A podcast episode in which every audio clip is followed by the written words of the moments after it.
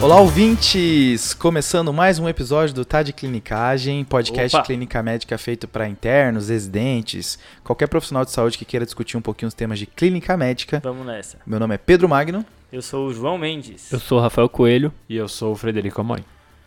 Depois daquele casinho tranquilo, Pelo amor de Deus, João. Cara. Louco, cara. Não, e depois você contou os detalhes do- das dificuldades que você teve durante o caso, foi Ó, complicado. eu falo que eu acho que talvez seja o melhor caso clínico do podcast. eu não sei vocês, mas eu gostei muito do caso clínico de dor lombar e febre, episódio número 17, que ficou uma tensão no ar aqui no. É verdade. Cara, ficou gravou. demais. Não sei se você- os ouvintes conseguiram ouvir isso, mas Exato. senti isso. Que vocês pediam as paradas e vinha normal e.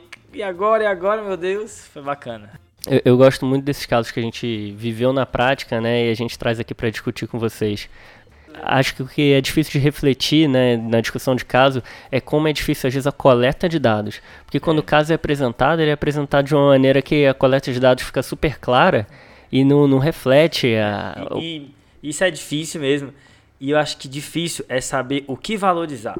Quais dados valorizar, cara. Que aqui a gente já traz a bola matada, né? Agora, na hora que você tá vendo um monte de coisa, tipo assim, aquela espinha de peixe, será que tem relevância Sim. ou não, entendeu? E o que, que a gente vai falar hoje, Pedrão? Hoje não é um caso clínico, né? Quem, quem é nosso ouvinte já sabe que existe um padrão de semana sim, semana não, caso clínico, outros temas, né? A gente tenta seguir isso. Hoje a gente vai tentar falar as principais clinicagens do guideline de TEP da Sociedade Europeia que saiu ano passado, 2019. Esse, é um, esse é um tema difícil, né? TEP é... Sociedade Europeia de Cardiologia, Isso, do ESC. isso. TEP é uma doença que tem que ter autossuspeição, né, cara? Quem nunca levou rasteira de TEP aí, atire a primeira pedra. É, Às vezes a gente toma rasteira, rasteira mesmo, viu, João? Uma vez eu vi um paciente aqui no nosso PS que ele só tinha taquicardia e mais nada. E aí tinha um S1Q3T3 no eletro. Olha aí. E aí puxaram o diagnóstico TEP a partir daí. A gente toma umas rasteiras feias É. de TEP.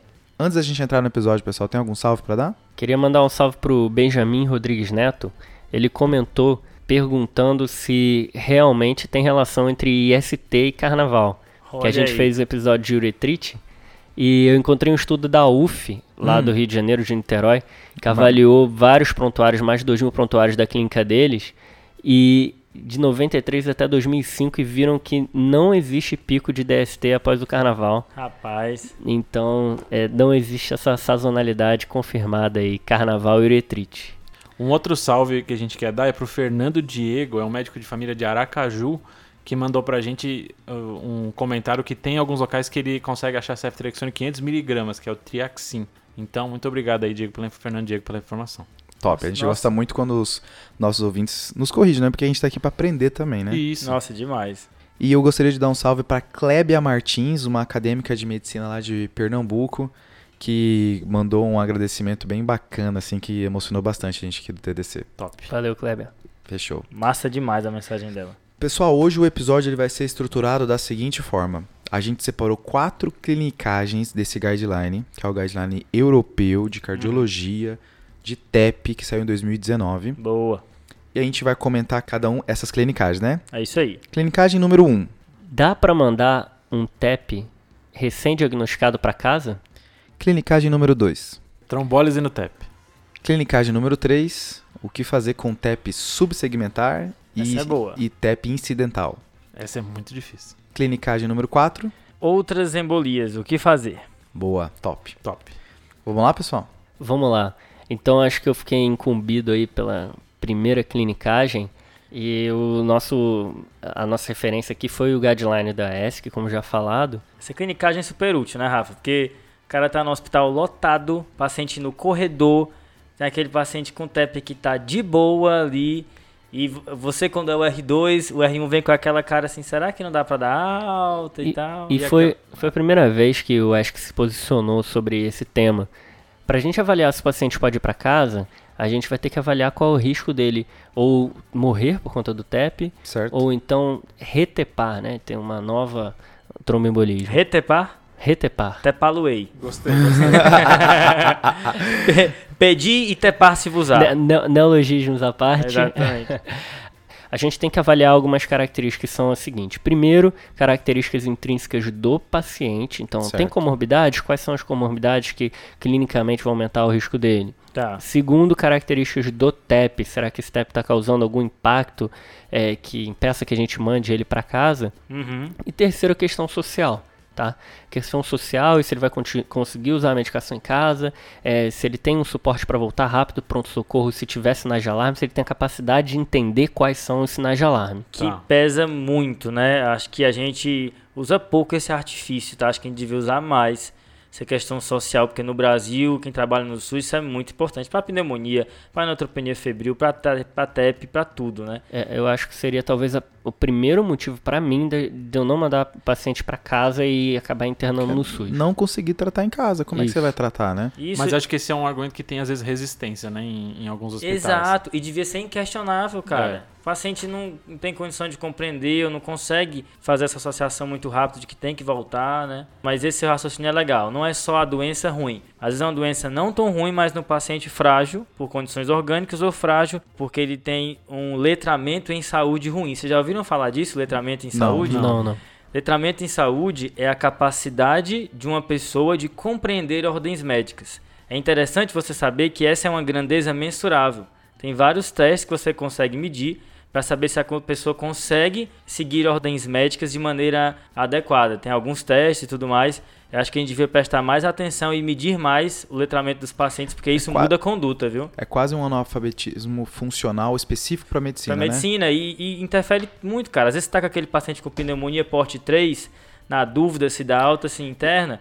Cara com baixo letramento, putz, talvez fale a favor de internar. Eu vou, eu vou te falar até outra característica, viu, João? Assim, às vezes o paciente, ele, ele tem uma condição social boa, ele é um paciente até que é, ele tem uma capacidade cognitiva e um letramento adequado, mas ele não tem capacidade de reconhecer os sintomas. E isso é um negócio interessante. Tipo, o paciente que tem DP, eu sei que tem uma baixa percepção da hipoxemia, não tem dispneia. É, isso é uma carac- característica intrínseca do, do- de cada paciente. Então, é, reconhecer isso também é, é importante. Não, alguns pacientes não conseguem reconhecer os sintomas, o que está sentindo. E voltando pro TEP aí, esse paciente vai usar um remédio que tem que ter algum grau de letramento, que é, são anticoagulantes, né? Então, é, entrando nessa, dá para dar alta para o paciente que você acabou de diagnosticar um TEP? E aí? A gente tem alguns scores que o ESC coloca. Todo mundo fala do PESE quando fala de TEP, né? Isso. Mas tem mais que isso. Isso, João, tem essa história do PESE, né? PESE é um índice de, de gravidade, aí, de score de risco, mas a gente tem mais coisa além disso. Bom, vamos tentar organizar então. O paciente chega no seu pronto-socorro, tá instável hemodinamicamente, esse cara não tem como ir para casa. É, psicotécnico, né? não, não ajudou. E até como e até como o título, ele recebe o título de um TEP alto risco, né? Isso, o cara que está instável é de alto risco. E aí, se ele está estável hemodinamicamente, eu tenho que ver se ele é um paciente de baixo risco. Para isso, eu vou precisar principalmente usar o PESE. Certo. Tá?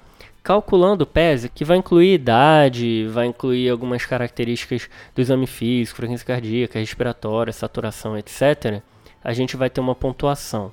Colocando na pontuação, a gente vai classificar de 1 até 5. Boa. 1 e 2 vai ter uma mortalidade menor do que 3,5% em 30 dias, ou seja, um paciente com baixo risco e que talvez você tivesse segurança de mandar para casa, tá? Tem estudo que avalia só o PESE. Para isso, Ainda é muito, viu? Eu vou dizer que eu ainda acho muito. O quê? Uma doença que mata um em cada 30 pacientes é mandar para casa. Exatamente. É, tem um ensaio clínico que avaliou o PES baixo e viu que tinha 0,6% de morte em 90 dias, tá? É, e que não teve diferença entre pacientes internados e pacientes que foram para casa. Uma coisa que esse guideline traz para que pode te ajudar nesse número, João, é o seguinte. É, ele pede para que mesmo nos pacientes com PES baixo, 1 e 2, que são pacientes que a princípio são baixo risco, você compare o ventrículo direito com o ventrículo esquerdo na tomo, porque se o ventrículo direito e o ventrículo esquerdo forem Hum. parecidos, o que não é normal, né? É para o É. ventrículo esquerdo ser bem maior que o ventrículo direito. Aham. Esse paciente, mesmo sendo PES baixo, ele tá no topo da mortalidade. Ele tá com uma mortalidade um pouco mais alta. Tá. Então você com mais segurança consegue taxar como baixo risco mesmo Hum. os que tiverem ventrículo direito menor do que o ventrículo esquerdo. É bacana que é uma estratificação tomográfica aí do TEP, né? Até o a tomo servindo como diagnóstico e prognóstico. Exato. Isso, boa, Pedrão. Além do PESE, a gente tem o RESTIA. Tá? O RESTIA foi um estudo Com H, né? com H, H-E-S-T-I-A. Boa. É um grupo da Holanda que estudou 11 perguntas para a gente avaliar se o paciente tem condição de ir para casa ou não. A gente colocou é, os critérios de RESTIA no post agora no domingo passado, para você dar uma olhadinha. Hum. E se esse paciente zerar o Boa. Tá. esse cara poderia ir para casa, tá? Hum. Então o que o guideline do ESC fala para fazer é você pegar um paciente PESE 1 e 2, aplicar o RESTIA, que segundo o próprio guideline eles falam que dá para fazer em 5 minutos esse questionário, tá? Olha só, hein, Fred? Olha o tempo aí. Então, paciente PESE 1 e 2 com RESTIA 0, você poderia mandar para casa. Existe também uma observação de se poder utilizar o PESE simplificado, que também é, funcionaria. Tá? É, e aí, Pedrão, entra uma questão que você acabou de comentar. Pô, será que esses pacientes que são PESE baixo, com RESTIA zerado, será que ainda mesmo assim você vai precisar fazer uma imagem para estratificar ecograficamente ou tomograficamente? Hum.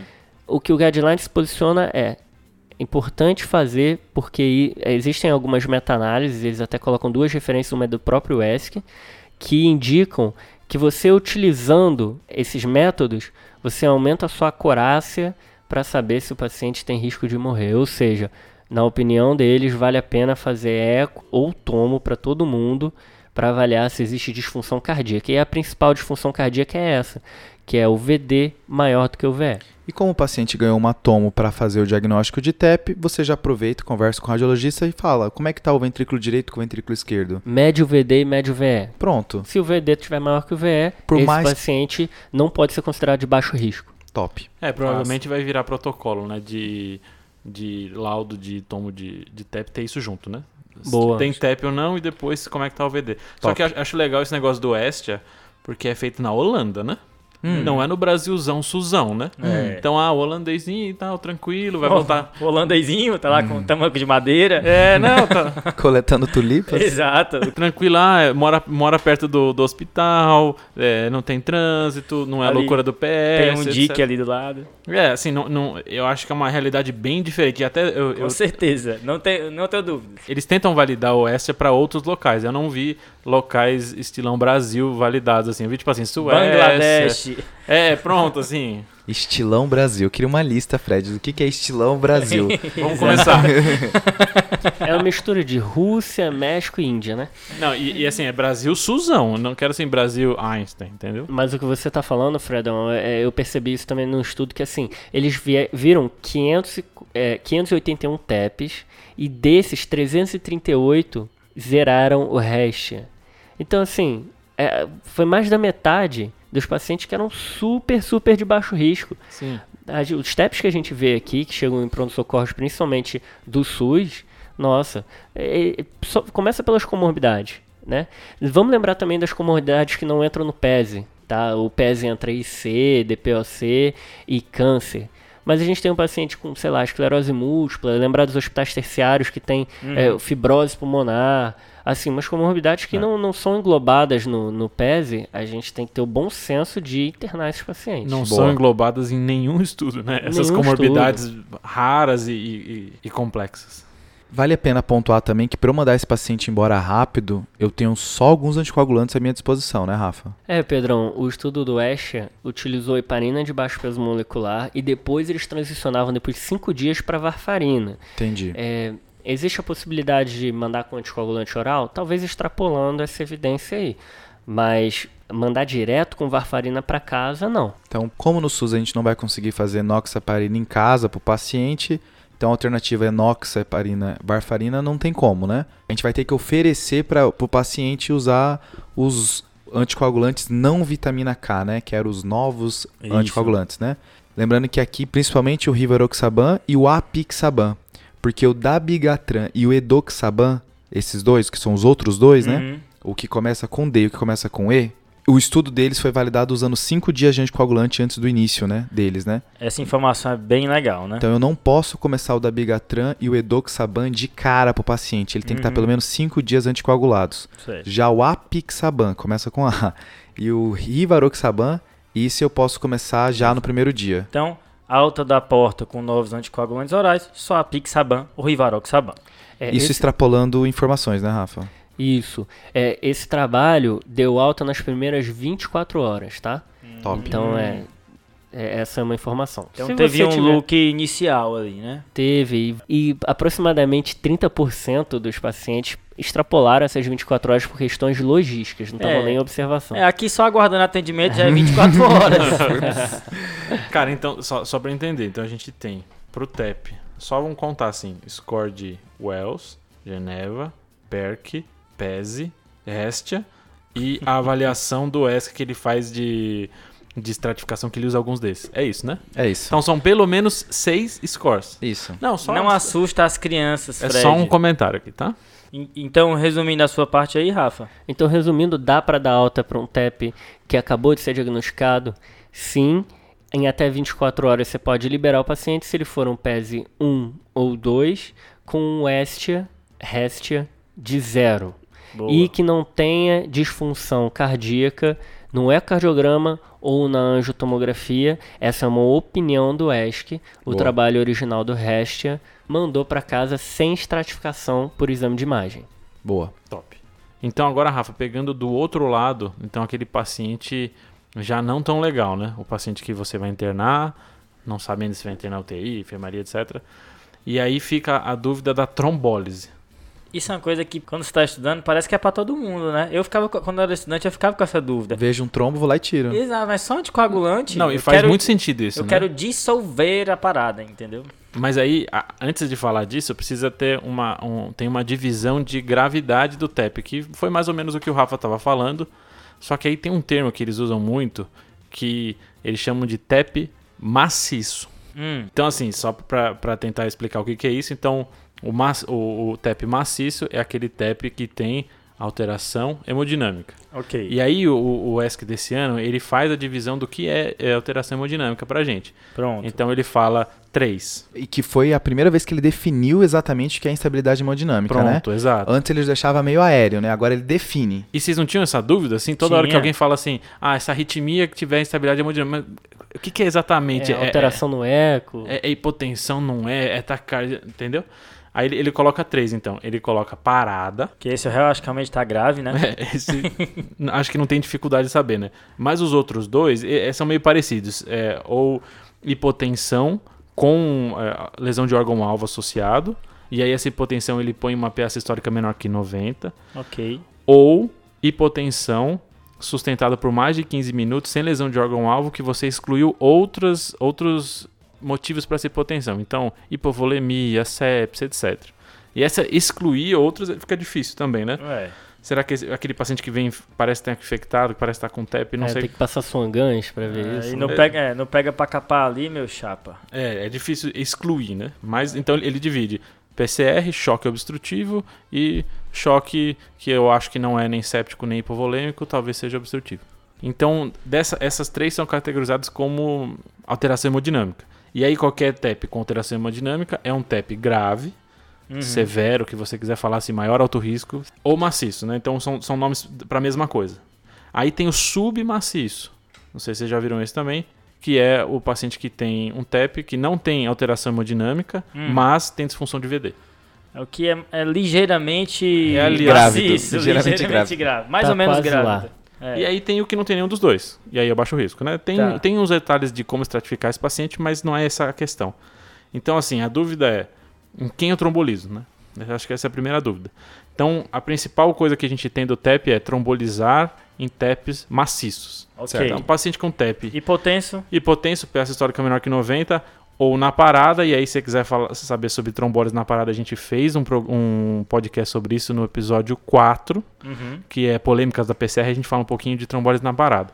Então essa indicação é aquela situação de pronto-socorro ali, urgente, é, crítica, né? Que o paciente está morrendo na sua frente. Exato, Aí então você tem que Heróico, trombolizar. Então, tirando o paciente parado, é o paciente que está com uma PA baixa, menor que 90, Isso. ou eu faço na hora se ele estiver mal perfundido, ou eu espero 15 minutos para ver se ele melhora por outra coisa. É, mas é, é ruim, eu concordo que é ruim esse, é- essa divisão dos dois, assim. É, exato. Eu, eu não entendi por que, ele fez essa divisão específica, mas tem essa- ele faz essa divisão bem detalhada. Mas então a dúvida é se tem evidência para trombolizar esse paciente, né? Porque a gente lê muito sobre trombólise, Uhum. tem que fazer, mas se você for ler evidência, a evidência é muito fraca. Então tem vários estudos jogados, um com streptokinase, uroquinase, RTPA, e esses estudos, a gente sabe que trombolizar um TEP melhora a, função, melhora a perfusão pulmonar, melhora a VD, mas a melhora de mortalidade ela está mais associada com os TEPs mais graves. Então, os estudos que.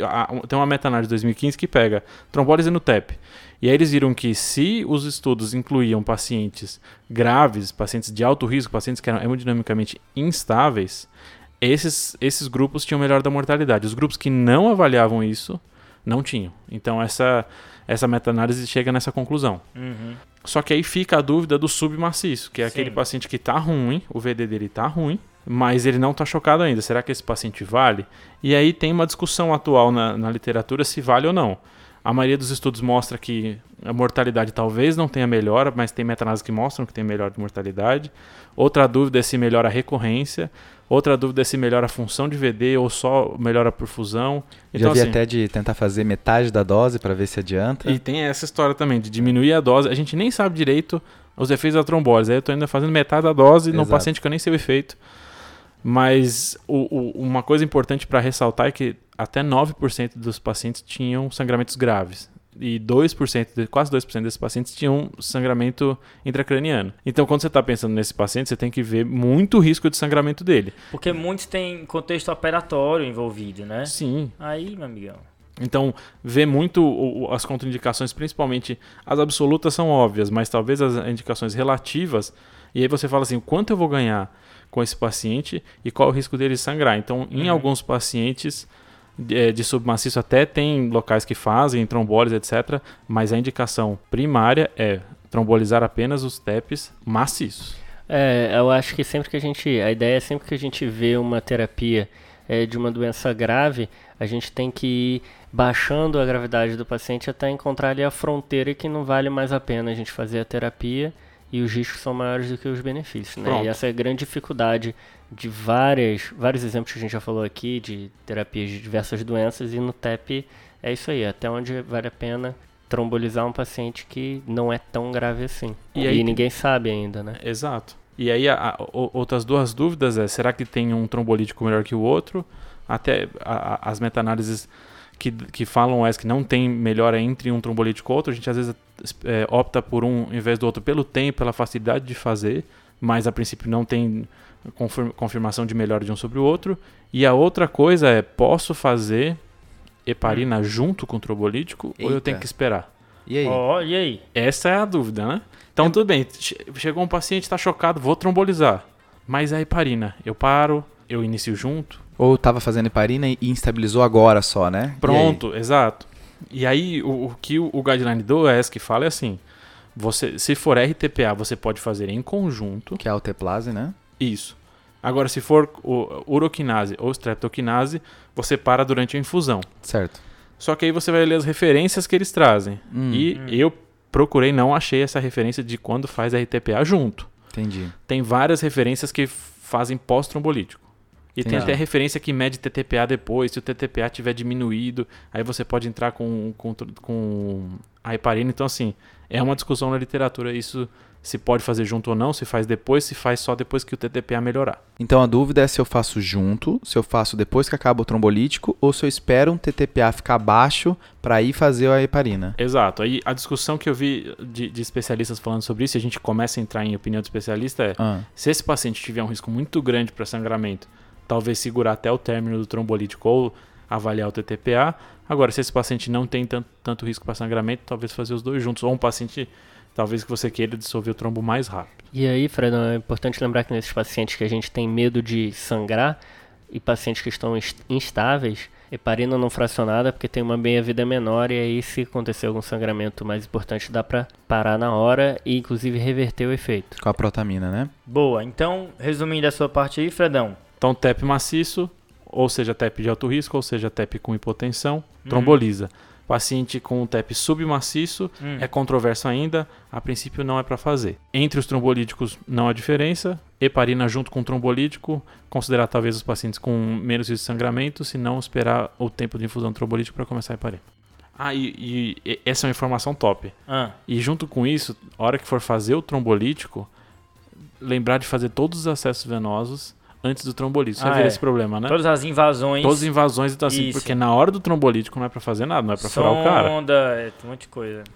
Boa. A terceira clinicagem desse episódio vai ser sobre o TEP subsegmentar. Vocês já tiveram algum caso aí com TEP? Toda hora. Ah, Toda direto, hora. a mesma dúvida. Isso tem um pouco de relação com o que o Rafa falou, né? O cara veio por uma dor na mão, você fez um angiotomo, veio um TEP subsegmentar. Putz, cara, vou ter que internar agora? agora, né? Essa dúvida também aumenta porque depois que a angiotomo ficou cada vez mais utilizada no, no contexto de na investigação de TEP, Com máquinas cada vez melhores, mais sensíveis. no número de casos de TEP aumentou é, significativamente, mas a mortalidade não mudou tanto. Então a gente só está diagnosticando mais TEP que não tem um contexto tão importante assim. Essa Tá. informação De forma é geral. muito legal, cara. Será que a gente está vendo doença onde não tem? Mais ou menos isso, né? Sabe uma coisa que mudou muito mais a mortalidade no TEP? Prevenção. Pacientes que você utilizou heparina profilaticamente. Isso teve uma, uma, uma queda na mortalidade maior do, do que teve depois do uso da angiotoma doido no paciente com A TEP. despeito do aumento do número de diagnósticos, né? Exato. Então, assim, com a angiotoma fica cada vez mais TEPs, e aí com cada vez mais TEP tem cada vez mais TEP subsegmentar, que se a gente fosse fazer cintilografia a gente não ia enxergar. Ah, Talvez em algumas angiografias. Então fica a dúvida, esses TEPs subsegmentados, a gente trata ou não?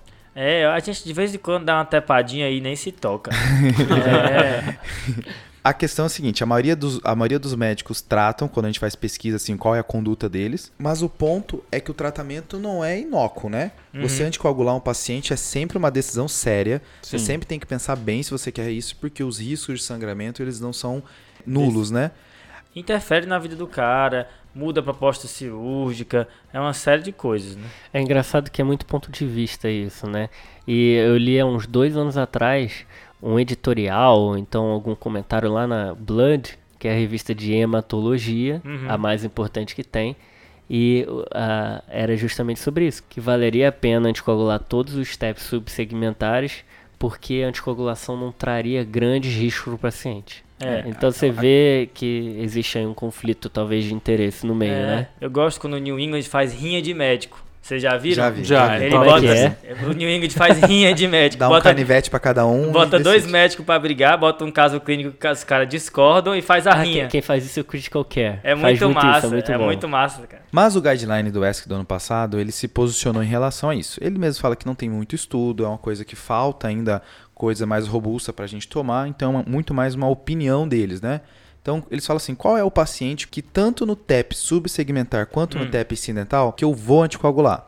Você só vai anticoagular nessas seguintes situações. Eu gosto de guideline que se posiciona. Boa. No paciente com câncer, Tá. tem um estudo de 300 pessoas no- em pacientes com câncer, em que comparou pessoas que você diagnosticou o TEP sem querer, estava fazendo tomo por outro motivo, com pessoas que você estava buscando o TEP. E o, o grau de mortalidade e de progressão e de recorrência do TEP foi o mesmo. Tá. Então, esse paciente, mesmo que tenha sido sem querer ou que tenha sido subsegmentar, esse paciente vale a pena você anticoagular porque o risco trombogênico é muito alto. É, a ASCO, da Sociedade Americana de Oncologia, já indica até, às vezes, anticoagular um paciente que não teve ainda tromboembolismo venoso. Sim. E aí tem um score de corana que Corana. eles utilizam, e aí o paciente começa a fazer quimioterapia, que tiver um score de corana al- alto, você já começa a anticoagular. Outro paciente que vale a pena você anticoagular mesmo se for subsegmentar ou se o paciente for incidental é o paciente que tem TVP Então, idealmente, você vai investigar TVP em todos esses pacientes. Aham. Tá. Se você, o paciente, ah, eu acho que não precisa anticoagular TEP subsegmentar, ele ganhou um ultrassom de membros inferiores para investigar se ele tem TVP. Bilateral, né? Bilateral. Vai Tá. pedir pro radiologista um ultrassom de membros inferiores pra procurar a TEP bilateral. Comprar briga, né? Outro que vale a pena é um paciente que está hospitalizado. Mesma história do paciente com câncer. O risco dele de fazer trombogênico por estar imobilizado ou ainda existe. Então, esse paciente vale a pena você anticoagular. E outro que ele posiciona é quando o paciente tem múltiplos TEP subsegmentares, né? Então, quando o paciente tem mais de um, Chuveirou, você pensa, né? chuveirou, então você pensa que esse paciente talvez tenha maior chance de evoluir para um TEP mais significativo, Tá. ok? A carga Então- trombótica do cara é mais alta, né? Boa. Então, pelo guideline do ESC, você vai anticoagular o TEP subsegmentar e o TEP incidental se mais de um, Ok. com câncer, internado e, se- e com TVP. Beleza. Boa? Se tiver qualquer um desses, você anticoagula.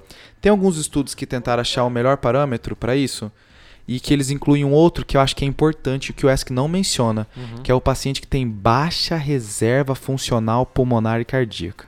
Boa. A é. situação é a seguinte, que se esse paciente tiver um TEP, vai ser tão desastroso se esse TEP subsegmentar evoluir, Perder aquele pouquinho de função que ainda tem. talvez seja muito para ele, né? É só empurrar o bebo da ladeira. né? É tipo isso. Então, é, o o ESC não coloca isso, mas foi citado em alguns estudos assim que talvez esse paciente tenha benefício, mas ainda é uma terra de muito, muito cis. É importante ressaltar que muitas revisões que encorajam você não anticoagular esse paciente, todas elas recomendam você repetir o ultrassom de membros inferiores após uma ou duas semanas Tá. para ver se você conseguiu dessa vez captar uma trombose e aí sim ter que anticoagular o paciente. Porque quase tudo vem dali, né? Exato. Vem da perna. Se tá no pulmão, deve ter vindo o trombo da perna. Acho que Boa. essa é a ideia. Então, se você pegou um TEP liso, que não tem nada dessas características que eu mencionei, paciente é bem orientado e você acha que vai valer a pena ele não ser anticoagulado, ele vai ter que voltar daqui a uma ou duas semanas para repetir o ultrassom. Até porque, né? Se você viu um TEP subsegmentar e não tem nada na perna, não era um TEP e não precisa anticoagular por isso. É, Cara, isso aí. Isso é massa, João, porque eles recomendam assim, ó, discuta com o seu radiologista se realmente era um Porque TEP. tem um índice de discordância, né? Altíssimo. Pô, isso é tem local massa. que fala 40, 50% do subsegmentar de Uhum. discordância entre dois radiologistas. Então, conversa, é mesmo um TEP isso daqui? Você não tá só dando mais exageradinha, não? Então é aquela história. É uma doença que a gente tá vendo doença onde não tem. E outra parada, esse negócio de anticoagular, todo TEP subsegmentar que o cara tá internado, da onde vem isso aí? É frustro, né? É tudo bem frustro. É que talvez isso seja a nossa opinião, né? O que É. a gente tem que passar, acho que pro ouvinte, é que é essa que esse, todos os pontos que o Pedrão falou são posições Do guideline. do guideline europeu de, da Sociedade eh, de Cardiologia. Beleza, agora chegando na parte mais mística aqui da nossa conversa, que Opa. são outras embolias, né? E aí ele fala de embolia de tudo, embolia até de material, que médico e tudo mais. Nós vamos focar. Eu já vi uma embolia de silicone. Uma mulher que tinha falam- colocado silicone. Cara, ele- eles Nossa, citam, top. eles citam lá eh, embolias de outros materiais e botam um cara que é referência em tirar a embolia de produto médico das pessoas. Aí, o- Deus. aí o cara relata uma experiência de 12 anos só tirando coisa que a galera foi barbeira e, e- e o, o- saiu voando aí na circulação do cara. É tipo o fio guia do acesso central que você esqueceu de puxar ele. O cara tira tudo, é o é melhor encanador do mundo. entendeu? E aí. É, tem caso, tem ele- caso ele- famoso Ele aí. relata 78 casos dele tirando coisa da galera. Mas indo pro, pra embolia amniótica, que é uma que eu lembro muito de um caso do New England sobre isso, que é uma das principais causas de morte materna direta né, em países desenvolvidos. É uma coisa rara, mas. costuma- Desastroso, né? Exato. É raro e letal, certo? Uma coisa que é interessante é que o achado de células de debris de células amnióticas no pulmão, tipo mucina, células escamosas, células trofoblásticas, não fecha o diagnóstico. Porque tem muitas mulheres que têm e, e não tem o quadro clínico. Então isso não te ajuda. Então é normal ter um pouquinho de célula amniótica ali na região. Exato, no contexto de gravidez. Normalmente vai acontecer. A, a gente não tem. A Você gente tem- não se tem. você tiver um tumor trofoblástico. É verdade. É, normalmente é um quadro que acontece durante o parto, ou logo nos minutos após o, o, o parto. O quadro clínico vai ser com três síndromes: ou uma PCR, sem causa aparente, certo? Eita. Que aí Ou vai uma- aparecer na necrópsia, talvez, esse diagnóstico. É, ou então ela vai voltar esse, né? Ou uma hipotensão, certo? Ou uma deterioração respiratória numa grávida, muitas vezes associadas a CIVD. Então eu vou Tá. repetir o que eu falei. PCR sem causa aparente, hipotensão sustentada ou deterioração respiratória, muitas vezes associadas a CIVD, nesse contexto do parto ou logo após, pensar em embolia amniótica. Porque essa paciente também tem alto risco para ter trombose é, clássica mesmo, né? Isso. Só que a história de ser logo após o parto, uma coisa bem instantânea, é Bem que fala, aguda, bem, né? fala bem a favor, né? E uma parada do nada, assim, sem uma causa muito aparente, a paciente piora de maneira é, bem rápida. É pior, assim, de, de gestante aguda, é sempre coisa muito ruim, né? É, exato. Então, assim, não tem tratamento específico, é suporte. Eita. Então, assim, cara, é pensar, você vai dar suporte transfusional, que muitas delas fazem CIVD, e o que é interessante aqui, o efeito hemodinâmico, assim, de obstrução não parece ser importante aqui, mas muito mais o contexto inflamatório e tudo mais. Ah, legal isso, né? Certo. Ah, legal. Mas isso quer dizer então que o VD ele não é tão acometido assim?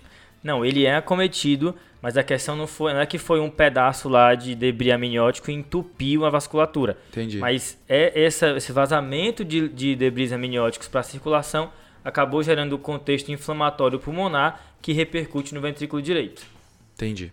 Beleza? Tá. Então ficar de olho que talvez o que possa diferenciar um tromboembolismo venoso de uma embolia amniótica é o cara ter CIVD. Se tiver CIVD deve ser Isso. embolia amniótica. Boa, é isso Beleza. daí. É uma dica que vai, vai aparecer no quadro clínico. Passando para a embolia gordurosa, né? Outra tragédia? que é outra tragédia também, que assim, é, acho que que vale a pena né, pensar aqui, pessoal, nesse todas essas embolias mais exóticas, é que é- quem é o paciente que tem, Uhum. certo? Tá. Porque os quadros são sempre muito dramáticos, mas você tem que pensar se esse paciente tem alguma coisa predisponente. Então, se na embolia amniótica é esse contexto periparto, aqui na embolia gordurosa vai ser algumas coisas que vão predispor que a gordura entre na circulação. Fratura de pelve ou ossos longos, Alogeriatria. uso de haste intramedular para correção de, de fraturas, prótese de quadril ou joelho. E aí tem algumas outras coisas, por exemplo, infusão intraóssea. Acesso intraósseo também pode predispor, não Eita. sabia. Na criança, por exemplo. né? Exatamente.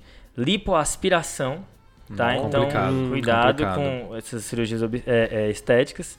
Anemia falciforme e infusão de lipídios ou propofol também é descrito. Beleza? Anemia falciforme porque faz infarto ósseo, é isso? Exatamente. Tem uma tríade clássica aqui, tá? Então vamos marcar alteração do estado mental, mais comprometimento respiratório e rache petequial. É a tríade clássica desse, desse quadro aqui. Normalmente 12 a 36 horas após a exposição. Cai muito em prova isso aí, né? É, esse aí é bem, bem clássico, né? Você pode encontrar glóbulos de gordura aí no sangue, no lavado broncoalveolar, até no líquido pode aparecer. Top. É, existe lipidúria também nesse contexto, mas ninguém sabe o real valor disso, que isso pode acontecer. Mas aqui é a mesma coisa da embolia amniótica, pode acontecer em quem tem esses fatores de risco, mas não tem quadro clínico. Então o real valor disso fica um pouco questionável aqui, tá? Tá. Tratamento direcionado não tem, tem gente que tenta corticoide aqui, tá? Mas é heróico. Tá, se a gente tá morrendo, você pode tentar uma dose alta de corticoide com metilprednisolona, no caso. É um suporte ventilatório e hemodinâmico É. para esses dois casos, então, né? É, velho, cuidados intensivos, né? Manda evolução. E reza. Aquela evolução clássica. E a última embolia exótica seria a embolia aérea. Aqui tem umas coisas diferentes, hein? É, em geral, é um quadro iatrogênico, Certo. certo? É, muitas vezes associados a, a uso de catéteres centrais, né? Lembrar daquele catéter de diálise, né? O catéter central. A dose letal de ar é entre 100 a 500 ml. Tudo Porra, isso? É muito. É, mas Só cuidado. aquelas bolinhas que eu fico tentando tirar da seringa, não interessa, é isso? Calma, jovem. Não é também, não é pra, pra brilhar. Mas assim, qual é um cuidado aqui que eu só fui saber depois? Eu já tirei alguns catéteres no R1 de madrugada, no corredor, e eu não sabia disso. Mas quando você for puncionar ou ti- tirar um catéter, você tem que tirar com o paciente deitado e, e, idealmente em Trendelenburg. Porque aí isso aumenta a pressão no sistema venoso na parte cefálica e dificulta com que o atmosférico entre, certo? Então, não é para tirar, por eventualmente, o cateter com o paciente na posição sentada, alguma coisa do tipo, que pode predispor a embolia gasosa. Boa, também não sabia disso daí. O aspecto radiológico da tomografia vai ser uma área bem hipodensa e como o paciente vai ficar em decúbito dorsal, isso vai se acumular mais na parte anterior do paciente, então lembra disso, de buscar, tem um, vou colocar um trabalho nas referências que tem o aspecto radiológico de todas essas embolias não trombóticas. Lá tem até embolia por talco, se você quiser procurar. Meu Deus. tá? E aí o tratamento é que tem umas paradas meio é, é, mandracarias aqui, né? E aí? Primeiro é, Rafael, como você coloca, posiciona esse paciente? É de cabeça pra baixo, plantando bananeira? Não, mas você vai deixar ele em decúbito lateral esquerdo, preferencialmente com a cabeça, a, a parte cefálica mais para baixo, a manobra de Duran. Certo? Duran. Lembra lá da NBA, né? E aí, isso vai fazer com que o ventrículo direito fique mais alto do que a via de saída do ventrículo direito. E aí o ar não vai obstruir a saída. Eu Certo. acho lindo, não acredito. Mas é bonito. É isso, cara. Hashtag eu acredito, tá? E outra coisa que você, você vai fazer terapia com altos fluxos de O2, preferencialmente você vai deixar um FI de 100%, Tá. certo? Mas isso não é a terapia com oxigênio hiperbárico. Isso é só você fazer FI de O2 a 100% na, onde o paciente estiver. Essa aí eu acredito. Agora, se o paciente estiver no estado grave, você pode tentar transferi-lo para um local que faz terapia com oxigênio hiperbárico. E aqui é O2 valendo, meu amigo. Hum. Porque não é só O2 a 100%, é O2 a 100%, mas com alta pressão. Ou seja, como se fosse um O2 concentrado, que quando a gente está falando de gás, a gente fala de, de pressão, né? Então ele fala que normalmente a PO2 aqui fica maior do que 2000. Meu Ah, Deus. PO2 do cara lá em cima. Por quê? Porque Cara, aumenta. 2 mil, cara. Cara, muito é absurdo. bizarro. O cara nunca vai desaturar mais. Satura hemoglobina. Pra nunca mais na vida dele. Nunca mais. Pode ficar sem respirar até morrer. Dá pra dividir por quantos ainda ser bom isso, isso dá, pra, dá pra distribuir pra UTI inteiro o O2 do cara. Na terapia com O2 hiperbárico, o que, que acontece? Você aumenta tanto o O2 no seu sangue que a concentração de nitrogênio no seu sangue cai. Então o nitrogênio da bolha vai sair pro seu sangue. Entendeu? Por difusão. E a bolha vai se dissolver. Top. A parada é essa. Tipo Luftal. E aí o que ele, tipo Luftal. E sabe o que, ele fala? Se você estiver usando óxido nítrico na cirurgia, o anestesista estiver usando óxido nítrico, é para trocar o anestésico inalatório. Nossa, Que tira é, isso, não, né? isso é legal. isso. Isso é muito bacana. E como medida heróica, você pode tentar aspirar o ar de volta. Mete um catéter lá no VD, em- soca lá, Faz uma um- chupeta, um, um tipo- e Meu faz um Deus. chupo. Ih, amigão. Acho, acho que deve ter 10 pessoas no Brasil que sabem fazer isso, sabe? É, é 10, é muito, né? Então, fazendo um resumo da sua parte, João, como é que é? Tá. Embolia amniótica, tá? Quadro periparto, raro e grave. Paciente com PCR, hipotensão ou piora respiratória associada a CIVD. Não tem tratamento específico. Embolia gordurosa. Paciente com fatores de risco, em geral, fratura de ossos da- dos membros inferiores, tá? Um quadro, a tríade clássica de alteração do estado mental, piora respiratória e raste petequial, sem tratamento específico também tem gente que faz corticoide. E a gasosa? E a gasosa é aquela que normalmente é iatrogênica, beleza? Um paciente com também com piora respiratória, você pode ver o gás na tomo, lembrar de deitar em decúbito lateral esquerdo com membros inferiores mais elevados e FI de O2 a 100%. Fechamos então, pessoal? Fechado, Fechou. fechado. E o desafio da semana passada? Então, né? Insuficiência cardíaca com ruptura do tendão do bíceps, o sinal do Popeye, né? Marinheiro Popeye aí. E aí? Tem que pensar nesses casos, pessoal, numa amiloidose órgão específica, amiloidose específica do coração, que é a amiloidose por transtirretina, Top. tá? Lembrar, uma causa importante de insuficiência cardíaca em pacientes mais idosos e tem tratamento Subdiagnosticada. subdiagnosticado e tem tratamento novo para isso daí, o tafamides, um remédio que inibe a formação aí da proteína amiloide na transtirretina. Então é importante fazer esse diagnóstico aí porque tem remédio para a doença. Top. Tem um aumento cada vez maior de cardiologistas tentando conscientizar sobre essa condição, né? Isso. Pois é, é um tema muito em voga mesmo. O pessoal da Card fala muito sobre isso. E o desafio da semana que vem? Então, Pedrão, o desafio da semana que vem é o seguinte. Você tá dando plantão em Fernando de Noronha. Meu Hum, sonho, meu sonho. Top, hein? E aí chega um paciente que você suspeita de embolia gasosa. Ah, O que, que você acha que ele estava fazendo? top. Opa, olha só. Boa. Nossa, eu fiz a suspeita de embolia gasosa no meu Fernando plantão de de Noronha. Fernando de Deixa, Noronha. deixa o Só desafio dele, deixa o desafio dele, Fred. Que plantão, hein? Mesmo assim vale a pena. Esse é Eu o co- clínico. Conheço gente que foi pra, ficou em Jericoacoara, um tempão lá na Quinta da Aí é Família. terra boa, né? que eu nunca fui. Fechou? Fechou. Lembrando de curtir a gente lá no Instagram, tá de clinicagem, mandar e-mail pra gente, elogios, críticas. A gente gosta muito das mensagens de vocês. Coisas que vocês acham importante que a gente não mencionou aqui, né? Vocês sempre, o pessoal sempre manda como tá ouvindo o TDC e tudo. A gente gosta sempre de, de ouvir, às vezes repostar lá também. Divulguem nas suas ligas de clínica, marquem a gente, que a gente vai repostar vocês. As suas- E, e quem tiver vídeo pra mandar pra gente da liga, a gente tá aceitando aí. Lembra de seguir a gente lá no seu agregador de podcast, qual- o que, que tiver. Spotify, Google, Deezer. Exato. E se puder deixar aquele review lá e classificar, ajuda a gente. É, e a gente, inclusive a gente recebeu um áudio muito legal aí Esse de um áudio ouvinte. é top, cara. Ouve aí. Vai. Beijo. Filha, ouviu Tá de Clinicagem? Eu já ouço, minha vida. Eu lavo louça ouvindo podcast de li- coleta de licor. Você tá louca? Tô, tô ali, ó. Na sua dica frenética. há Muito tempo. Eu, eu e o Vitor, a gente vai pra academia e faz sítio ouvindo isso. Faz rítico. boa, boa, boa. Então fica aí a dica, pessoal, de fazer na academia, fazer hit ouvindo Boa. o TDC. Boa, boa. Fechamos então, pessoal? Fechou, galera. Valeu, valeu. valeu, valeu. valeu, valeu. Esse podcast tem como objetivo educação médica. Não utilize como recomendação. Para isso, procure o seu médico.